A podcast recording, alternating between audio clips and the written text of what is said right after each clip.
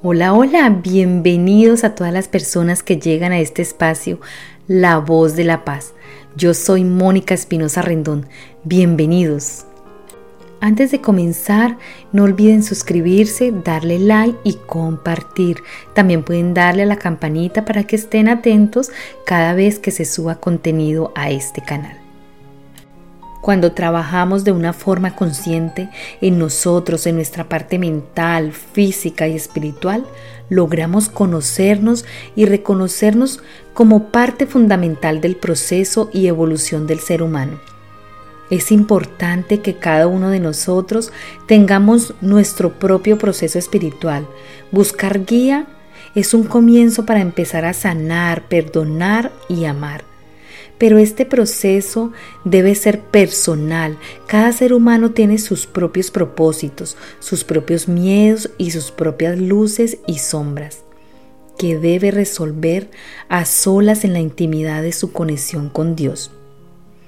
Si hoy estás pasando momentos de necesidad, angustia, miedos, te sientes triste, desolado, incomprendido, es el día para comenzar con tu propio cambio, con tu despertar, con el reconocerte como un ser lleno de una gran luz que se te ha dado.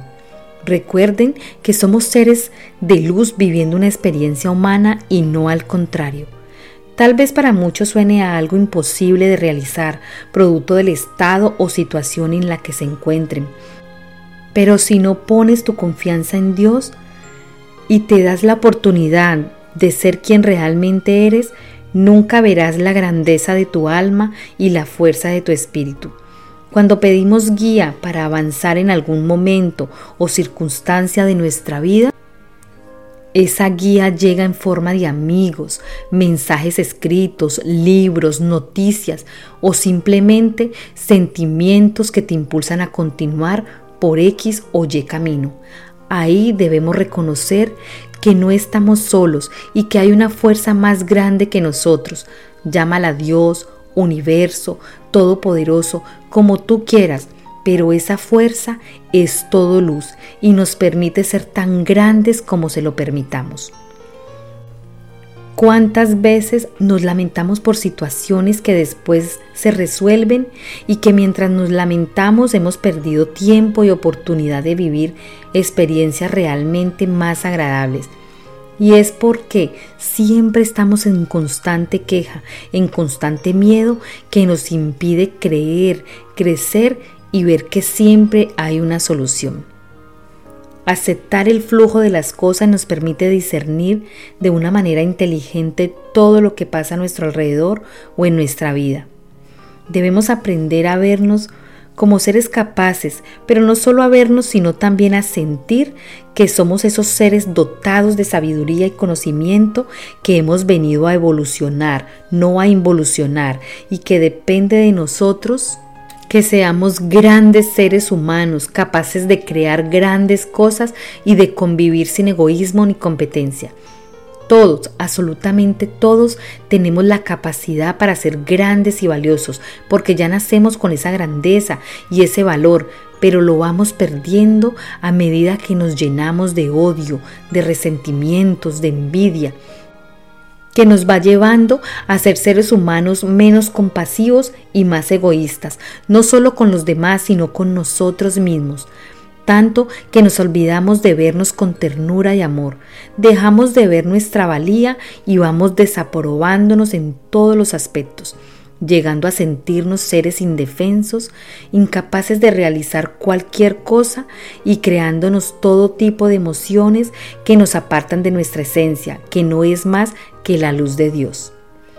Hoy los invito a la reflexión, a vernos con amor, a ser compasivos, a perdonar y perdonarnos y poder comenzar a reconocernos como ese ser imparable que Dios ha creado y que puede lograr todo lo que se proponga. Aprende a verte con los ojos de Dios, con ojos de bondad, de amor infinito, de verdad absoluta.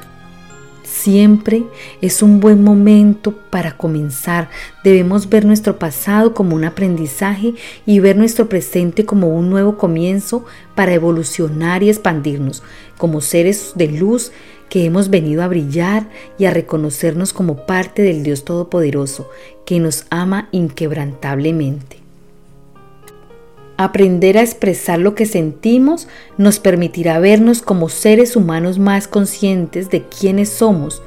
El pasar por esta vida no solo debe limitarse a sentir miedos, vacíos o frustraciones, debemos explorar en nuestro ser interno, en nuestras memorias y sacar de nuestros registros de vida todo ese valor del que estamos hechos.